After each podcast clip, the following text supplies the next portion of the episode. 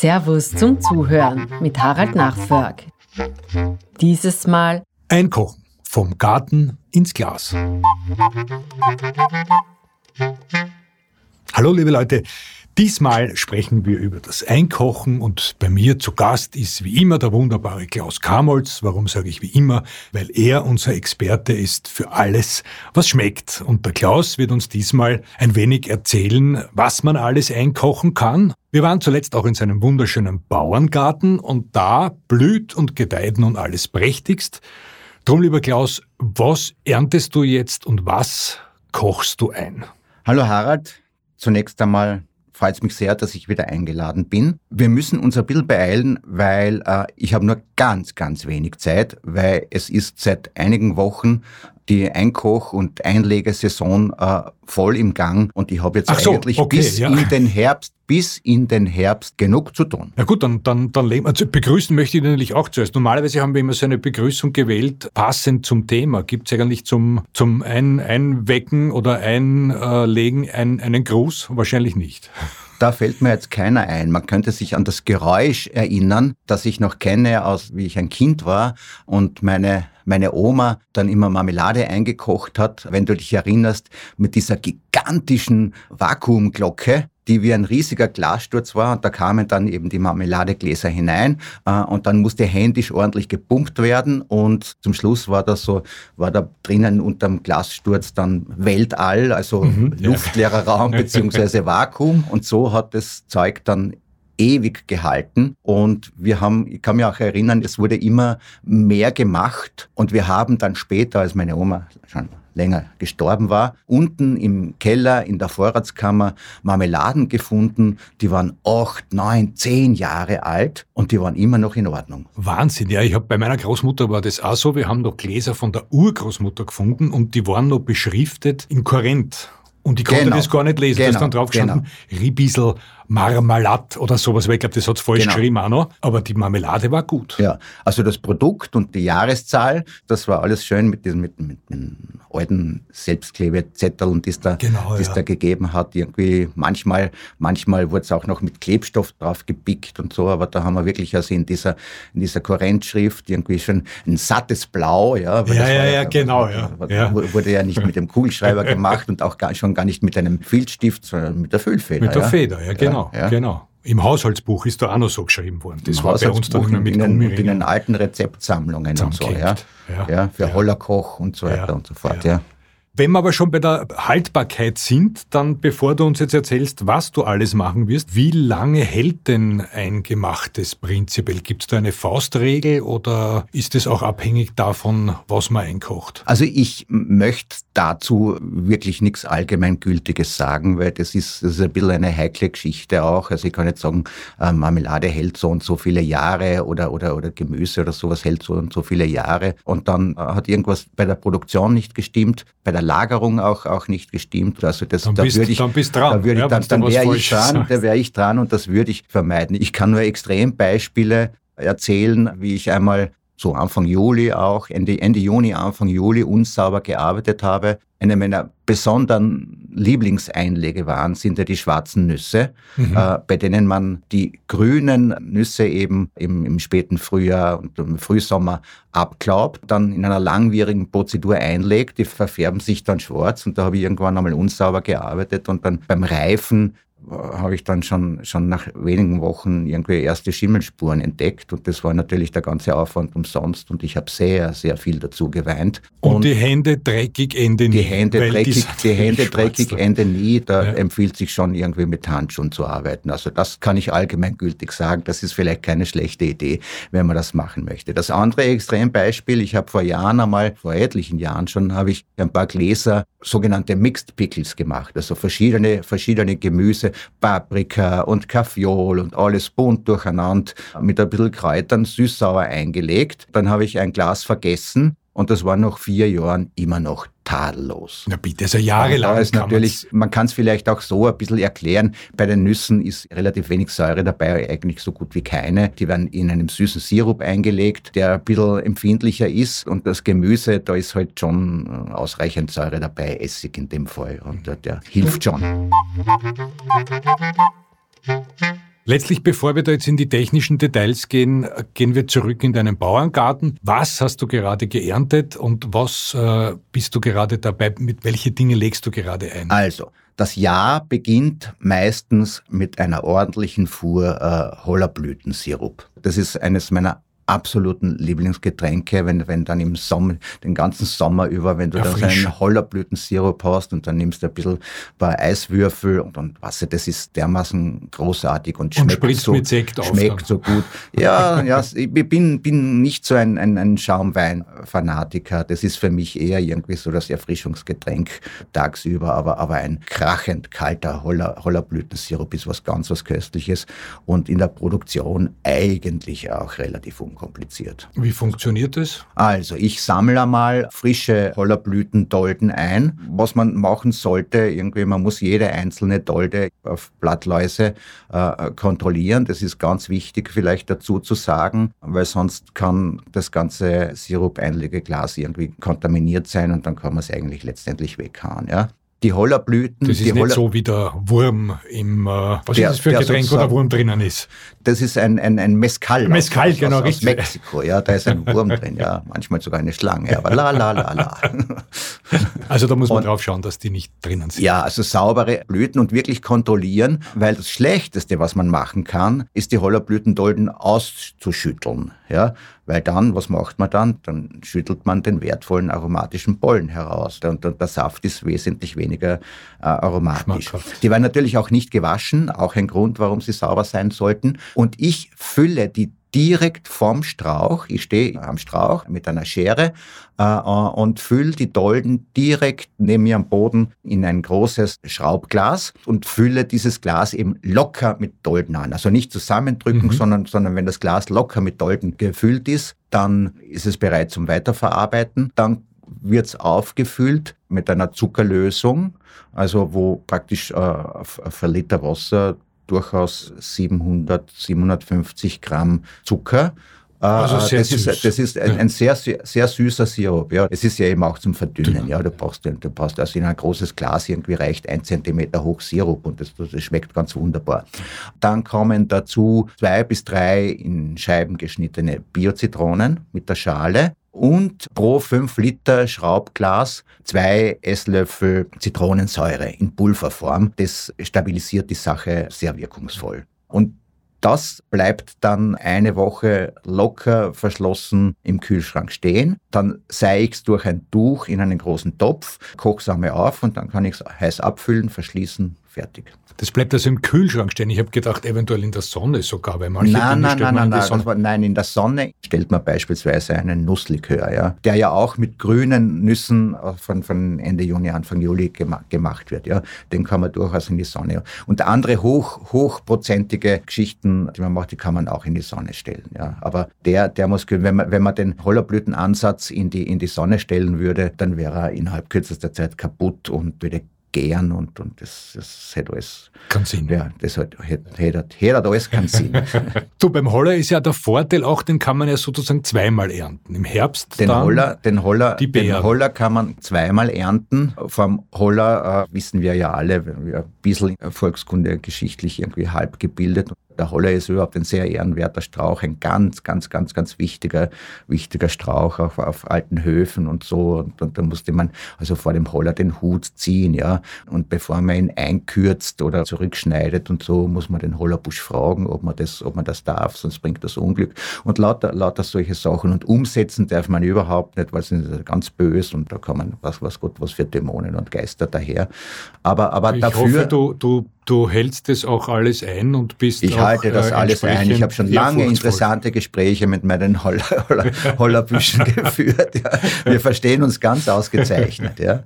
Ein lieber Bekannter von mir, der sehr bekannte und großartige Koch Rudi Obauer aus Werfen in Salzburg, mit dem habe ich mich auch schon länger immer über den Hollerbusch unterhalten und der verehrt ihn ja auch und so und, und, und sagt irgendwie, der, der Hollerbusch, der lehrt uns ja auch ein bisschen Bescheidenheit und den Umgang mit der Natur, er zähmt unsere Gier und so, ja, weil wenn wir zum Hollerbusch gehen ja, im Frühsommer, wenn er blüht und alles abschneiden und Sirup zu machen, dann werden wir im Herbst kein keine Beeren haben. Ja? Das heißt, das muss man sich einteilen. Ja, mhm. ja. Mhm. Also ich könnte, ich habe, wir haben eins, zwei, drei, vier, sieben Hollerbüsche in diesem alten ursprünglichen Garten im Waldviertel. Also da, da ist reichlich da. Ja? Reichlich zu ernten. Ja. Und irgendwann einmal jetzt kommt dann die Zeit, also die Beeren äh, sind schon schon angelegt, aber noch hellgrün.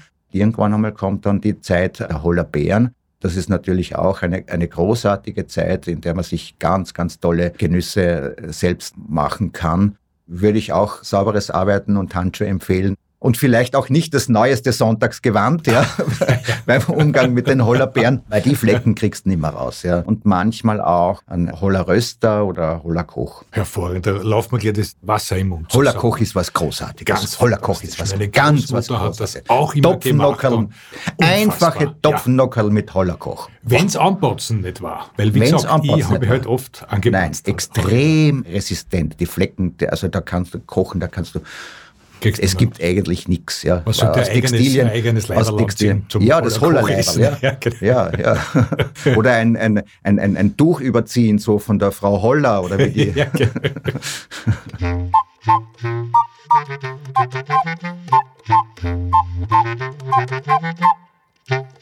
Welches Hefte machst du noch?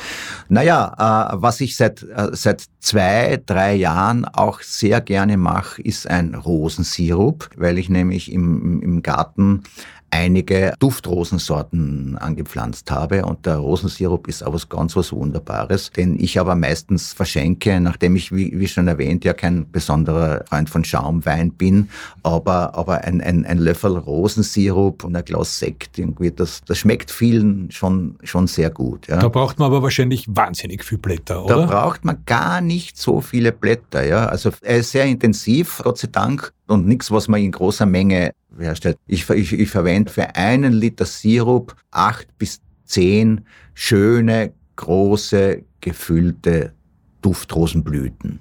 Ja. Das ist jetzt gar also nicht so viel, ist, ich hätte mir gedacht, das, das ist, mehr. Na, das sind, das ja. sind gute zwei Handvoll, gute zwei Handvoll Blütenblätter, das geht sich wunderbar aus. Und was ich auch sehr gerne mache, ist Lavendelsirup.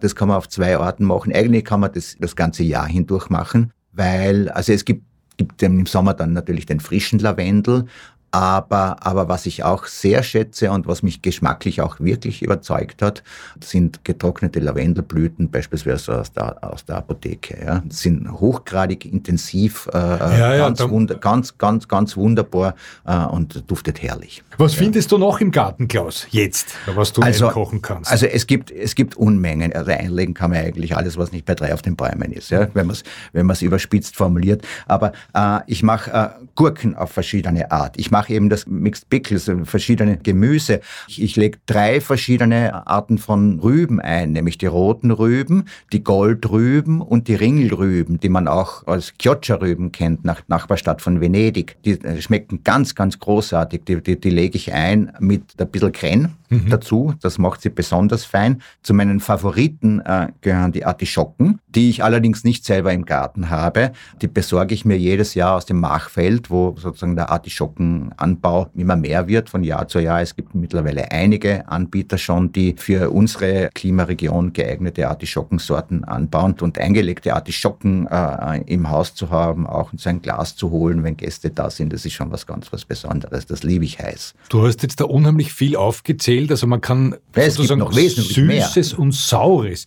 Dann will ich dich nicht unterbrechen. Ich würde dir nur eins bieten, dass du uns dann auch noch ein, ein saures Rezept äh, verrätst, das auch relativ einfach zu machen ist, so wie der Holler. Es werden immer mehr Tomaten in meinem Gewächshaus. Das mache ich ziemlich einfach. Also die werden einfach nur gekocht mit nichts sonst als einem kleinen Löffel Zucker und da mache ich sozusagen ein Tomatenpüree selber. Mhm. Das ist aber das ist aber jetzt nicht im Glas, sondern das friere ich ein das ersetzt mir dann eine Zeit lang irgendwie die Tomatenkonserven. Ja. Und wenn man, wenn man da gute Sorten hat und die wirklich gut ausgereift sind, was, was viel eher der Fall ist, wenn man, wenn man die, die Ernte selbst bestimmen kann, dann schmeckt das schon großartig. Ja.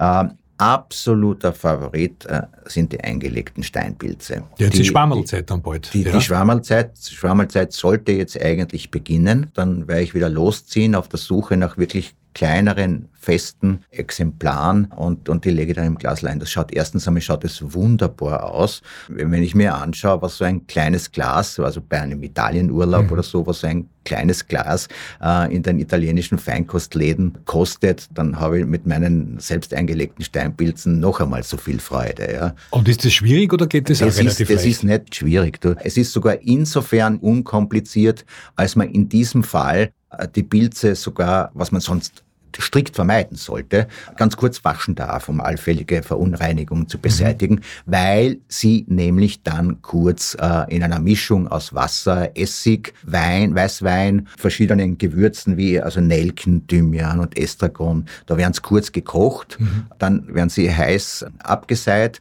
in Gläser gefüllt und mit Olivenöl übergossen. Ja? Und in jedes Glasel kommt dann noch irgendwie ein bisschen leicht vorgekochte Knoblauchzehe und ein, wenn möglich, frisches Lorbeerblatt. Und das tue ich dann, tue ich dann verschließen und äh, das klingt so, herrlich. so 15 bis 20 Minuten bei 80 Grad im Backrohr irgendwie sterilisieren und dann halten die auch sehr lang. Was ich auch wahnsinnig gern habe, äh, sind Senfgurken, die ich eigentlich seit Jahren nur mehr selber mache bin sozusagen der Senfgurkenindustrie äh, entwichen ja. äh, und habe nur meine eigene Senfgurken und meine Senfgurkenproduktion, äh, das isst man ja nicht jeden Tag, ja. Also übersteigt eigentlich leicht den Jahresbedarf ich habe noch 2019 geringe Vorräte, muss man mal schauen. Sie schauen eigentlich sehr gut aus. Und wie macht man das mit den Salzgurken? Das habe ich ehrlich gesagt noch nie gemacht. Das ist ein bisschen ein aufwendigeres Verfahren. Ah, okay, ja. Das ist eigentlich eine, eine Milchsäurefermentation, äh, aber es steht auf meiner Liste und ich werde mich an, an, an Salzgurken auch einmal versuchen. Ich habe auch noch nie Salzgurken angebaut. Also, das sind ja speziell diese, diese sehr, sehr warzigen kleinen Gurkeln, ja, mhm. die man die auch im Weinviertel äh, oft kriegt, weil weil ihre ursprüngliche Heimat ist ja knapp nördlich der Grenze Znaim. Die der Erwin Wurm so schön hergestellt hat und aufstellt. Nicht? Genau, genau. Was ich auch liebe, ist die Marillenmarmelade. Nicht aus eigener Ernte, aber für die Marillenmarmelade mache ich jedes Jahr zumindest einmal einen Umweg über die Wachau, weil es müssen Wachauer Marillenmarmelade. Es muss am Glas, muss einfach draufstehen Wachauer Marillenmarmelade. Und Frage, Passiert oder mit Frucht? Anpassiert. Okay. Ich mag sie anpassiert. Das also heißt war, was? Das heißt, äh, ich war mit dem Pürierstab schon einmal kurz rein, dass es eine, ein bisschen eine cremige Textur auch kriegt, aber ich möchte auch noch da und dort irgendwie Stückeln finden. Ich bin ja ein Liebhaber der, der passierten Marmelade. Aha, das hat jetzt nicht, nichts damit zu tun, dass ich keine Zähne mehr habe, sondern keine keine Ahnung warum, und da mache ich aber Unterschiede. Also zum Beispiel Marillenmarmelade nur passiert, Erdbeermarmelade da bin ich durchaus dafür, dass da ein paar Fruchtstücke dabei sind. Oder Heidelbeer, da dürfen wir darum ganz viel äh, Fruchtstücke drinnen sein. Heidelbeermarmelade können unbedingt Fruchtstücke. Ich sag dir das so, Klaus, damit du mir eine machst und das mitbringst. Darum mach ich, ja mach ich, mach ich. Die Saison wird, die Saison wird bald beginnen. Sehr ich bin in der Nähe wunderbar. eines außerordentlich ergiebigen äh, Heidelbeer, Heidelbeerwaldes und da verspreche ich dir jetzt schon ein Glas. Wunderbar, da freue ich mich drauf.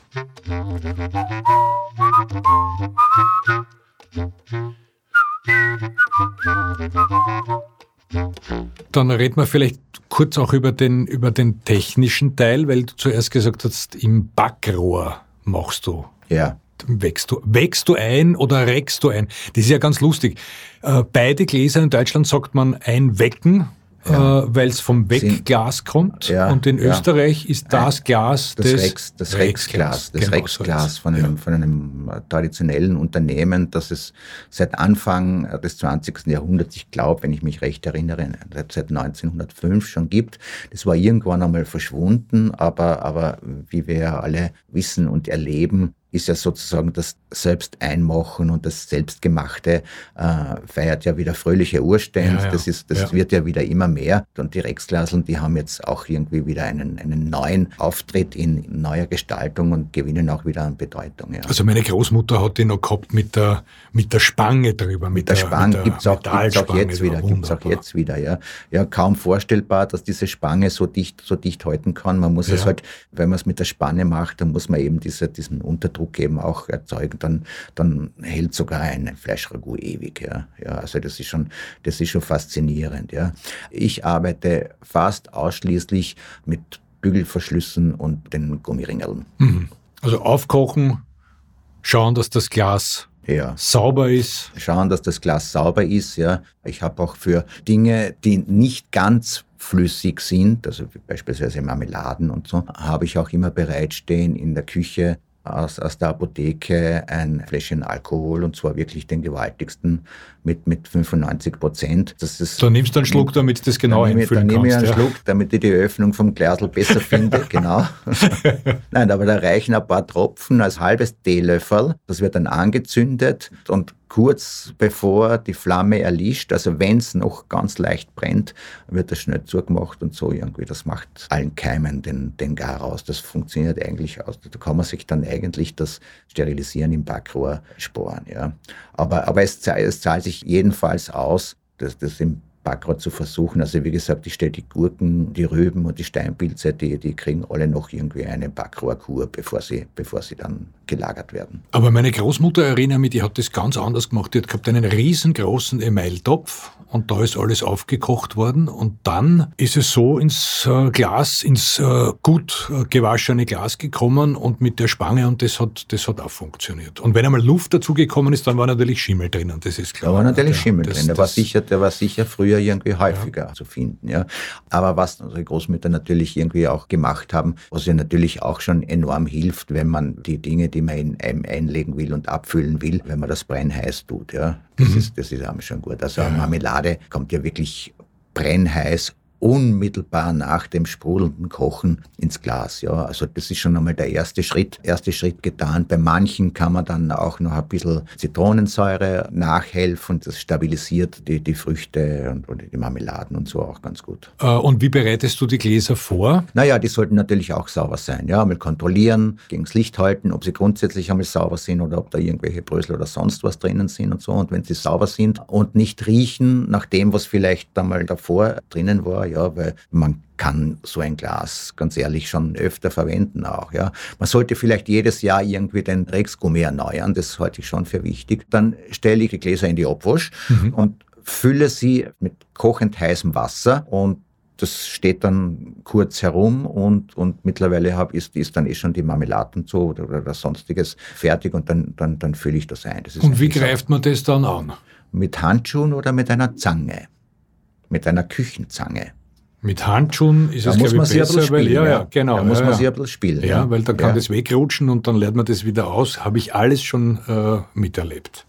Jetzt ja, fällt mir aber noch was ein, Klaus. Entschuldigung, nur ganz kurz. In Deutschland sagt man einwecken. Bei uns in Österreich sagt man nicht einrexen, weil das von der Bedeutung her nicht so positiv besetzt ist. Man sagt, das kannst du einrexen. Das ist ein geflügeltes Wort geworden, ja, warum, warum man, also einrexen sagt man wahrscheinlich auch, aber es hat die zusätzliche Bedeutung in Österreich erhalten, das vielleicht in Deutschland das Einwecken, äh, das Einwecken nicht in dem, weil er gesagt hat, das kannst du einwecken, das kannst du dir einwecken. sagt man vielleicht nicht so, aber das kannst du einrexen, ja, abfüllen und gehen, ja, ja. Oder man kann es auch in einer Sackerl reden. Ja, zum Beispiel. Ja, geht auch, ja. Du, und wenn es jetzt dann, also gehen wir davon davon aus, dass das alles gut funktioniert hat. Es ist äh, nichts passiert. Wie lagert man jetzt die Marmelade oder die, das Gemüse, das man eingekocht hat? Wie lagert man das am besten? Kühl und dunkel. Also so kühl wie möglich, nicht Kühlschrank aber kühl und vor allem dunkel. Ja. Also Licht ist kein großer Freund der Einlege, Einlegeware und vielleicht auch nicht bei enormer Luftfeuchtigkeit. Das ist auch oft schimmelfördernd. Ja. Also auch die Nüsse, die am Anfang im Licht stehen, die lagert man dann trotzdem auch im Dunkeln ein. Die Nüsse, die, die, Nüsse, die im Licht stehen dürfen für den Likör bzw. den Schnaps, den kannst du einfach abfüllen. Ja, ja. Also die, die, die schwarzen Nüsse, die stelle ich ja nicht ins Licht. Thank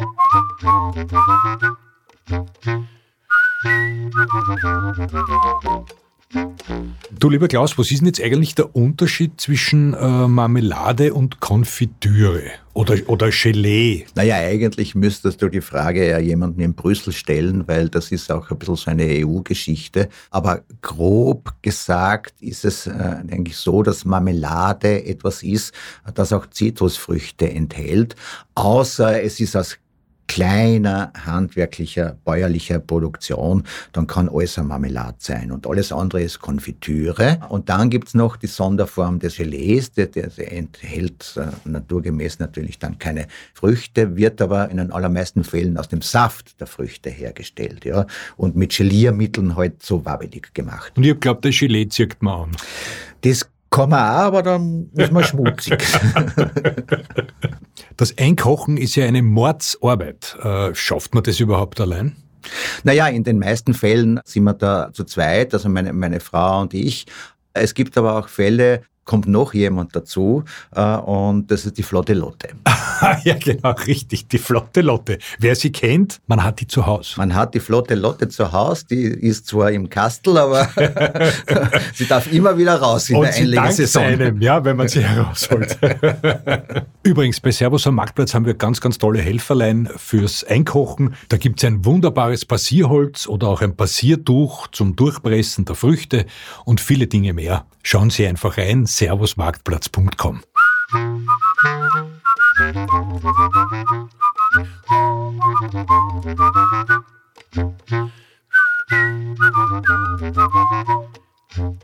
Klaus, nachdem wir immer auch über Musik reden, weil du ja auch äh, wunderbarer Gitarrist bist, da, äh, die, die, Meinungen äh, sind ein bisschen geteilt. äh,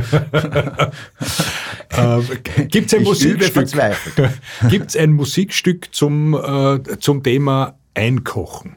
Na, aber zur Marmelade gibt's so viel ich weiß. Es gibt die Marmelade. Ich, ich, ich weiß nicht, ob es direkt ein Lied über Marmelade gibt. Ich weiß nur, ich weiß nur. Ich kenne einen Schlager. Entschuldigung, wenn ich dich unterbreche. Ja. Ich kenne einen Schlager, der heißt Lady Marmalade. Du hast mir so den Kopf verdreht. Und dann noch einmal Lady Marmalade. Für Liebe ist es nie zu spät. War in den 61er und 68er Jahren von David Garrick ein grandioser Schlager natürlich. Aha, ja. Aber du kennst sicher, du kennst die cooleren Dinge. Nein, das ist nicht. Ja, vielleicht ist wahrscheinlich ist es noch ein bisschen. Ich weiß nur, dass in einem der bekanntesten Beatles-Lieder die Marmeladehimmel vorkommen, nämlich Tangerine Dreams and Marmalade Skies. Und das Richtig, ist in dem ja. Lied uh, Lucy in the Sky with Diamonds. Das könntest, schön, das, das könntest du uns einmal spielen zum Beispiel. Das kann ja. ich alles nicht. Ich kann noch nicht einmal ein Lied. Also ich Ach, übe, was? übe, übe. Danke, lieber Klaus, fürs Kommen. Danke, liebe Zuhörerinnen und Zuhörer. Ich freue mich schon sehr aufs nächste Mal, wenn unser Experte für alles, was schmeckt, wieder bei uns ist. Ja, danke, lieber Harald, nochmal für die Einladung. Es war wieder ganz wunderbar. Äh, und ich gehe jetzt wieder zu meinem Haus und in den Garten und pflück dort was und dann schaue ich mir zur Einstimmung auf die viele Arbeit eine Folge Kommissar Rex an. Sehr fein. Und bring mir drei Glaseln mit. Passiert. Eingerext. Eingerext.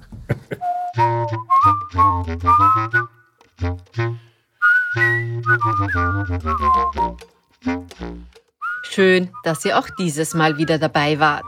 Klaus hat uns sein Rezept für Senfgurken übrigens verraten. Ihr findet dieses und viele weitere Rezepte zum Einkochen und Einlegen auf servus.com.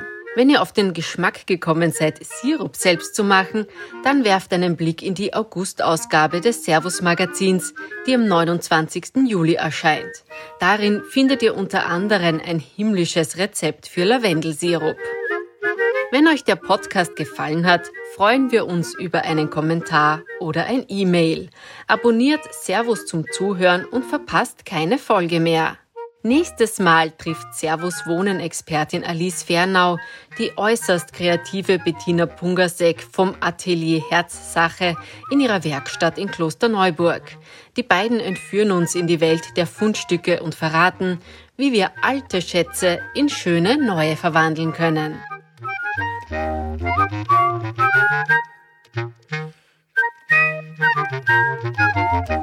Musik